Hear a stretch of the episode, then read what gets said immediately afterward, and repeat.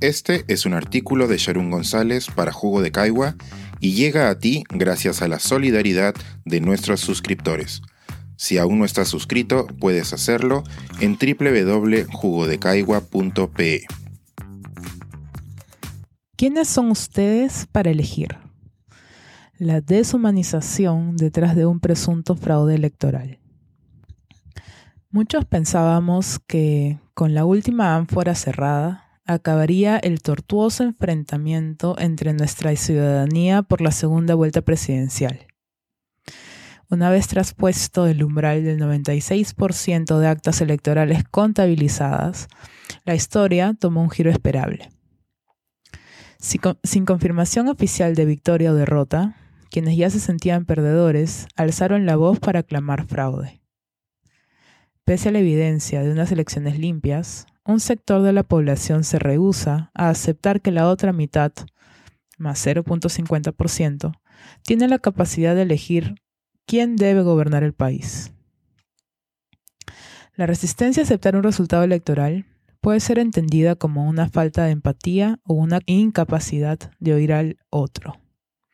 Desafortunadamente, para que la empatía y la capacidad de oír existan, es necesario considerar al otro parecido a uno mismo.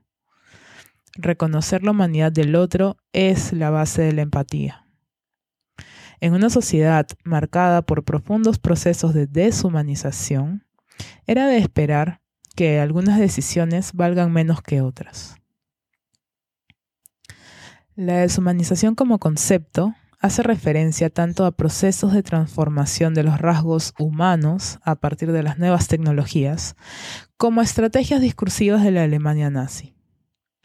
El punto en común es el cuestionamiento de la humanidad de las personas. Por ejemplo, las nuevas tecnologías replantean lo considerado inherente al humano, como la inteligencia. De forma más peligrosa, ideologías como el nazismo negaban la humanidad de los judíos para justificar el genocidio. Esta última acepción es la que nos sirve para entender la ausencia de empatía entre grupos sociales. Hay distintas formas de negar la humanidad de una persona. Representarla y entenderla como un objeto, animal o el enemigo son algunos ejemplos. Para lograrlo, es común utilizar términos despectivos como ratas, simios, bichos, cucarachas. Los discursos de odio recurren a ese lenguaje para exacerbar las diferencias entre ellos y nosotros. Organizaciones extremistas, y no solo ellas, utilizan esta estrategia para facilitar sus ataques a una persona o a un colectivo. Desestimar la humanidad de las personas hace posible dañarlas sin remordimiento o culpa sin nombre o apellido, familia o sentimientos, no importa nada o casi nada quienes sean las víctimas.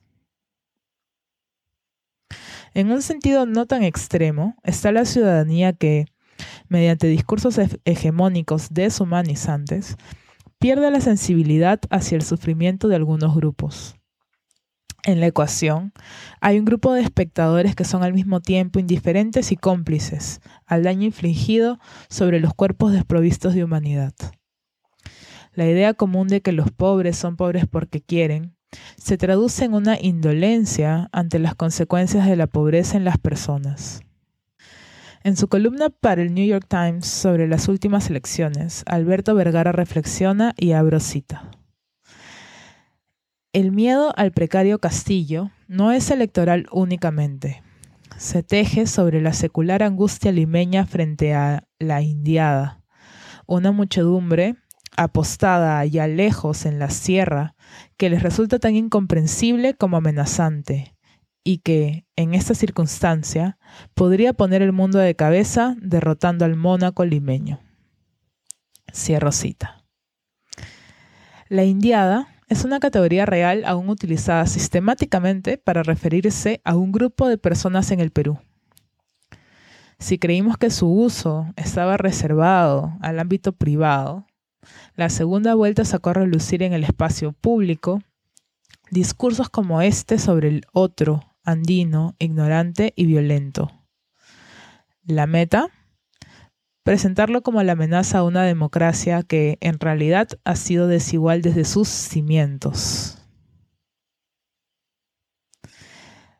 La racialización es otra forma importante de deshumanizar. Asignarle a alguien una raza y tratarle en base a esa categorización cuestiona su humanidad inherente. La construcción de la raza implica que algunas personas son más humanas que otras. Así sirve y ha servido para justificar el dominio de un grupo humano sobre otro, como si se tratara de dos especies distintas. Sirvió para justificar la colonización de personas indígenas. Sirvió también para justificar la esclavización de personas africanas. Sirvió para proceder con las esterilizaciones forzadas. Sirve ahora para cuestionar los resultados electorales. Hoy, las élites acostumbradas a ser elegidas se preguntan, ¿es posible que la indiada sepa elegir a su representante también indio? La deshumanización es una trampa.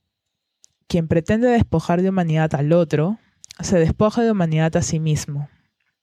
La incapacidad de reconocer la similitud entre personas deshumaniza tanto al oprimido como al opresor.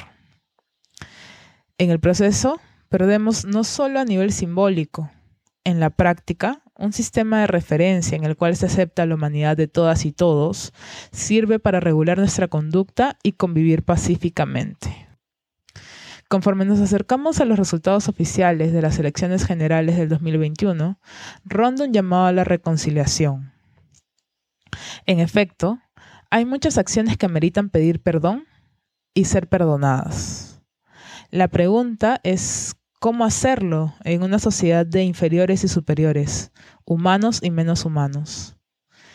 El requisito mínimo para la reconciliación real será hacer visibles y aceptar las raíces de la deshumanización en nuestra sociedad.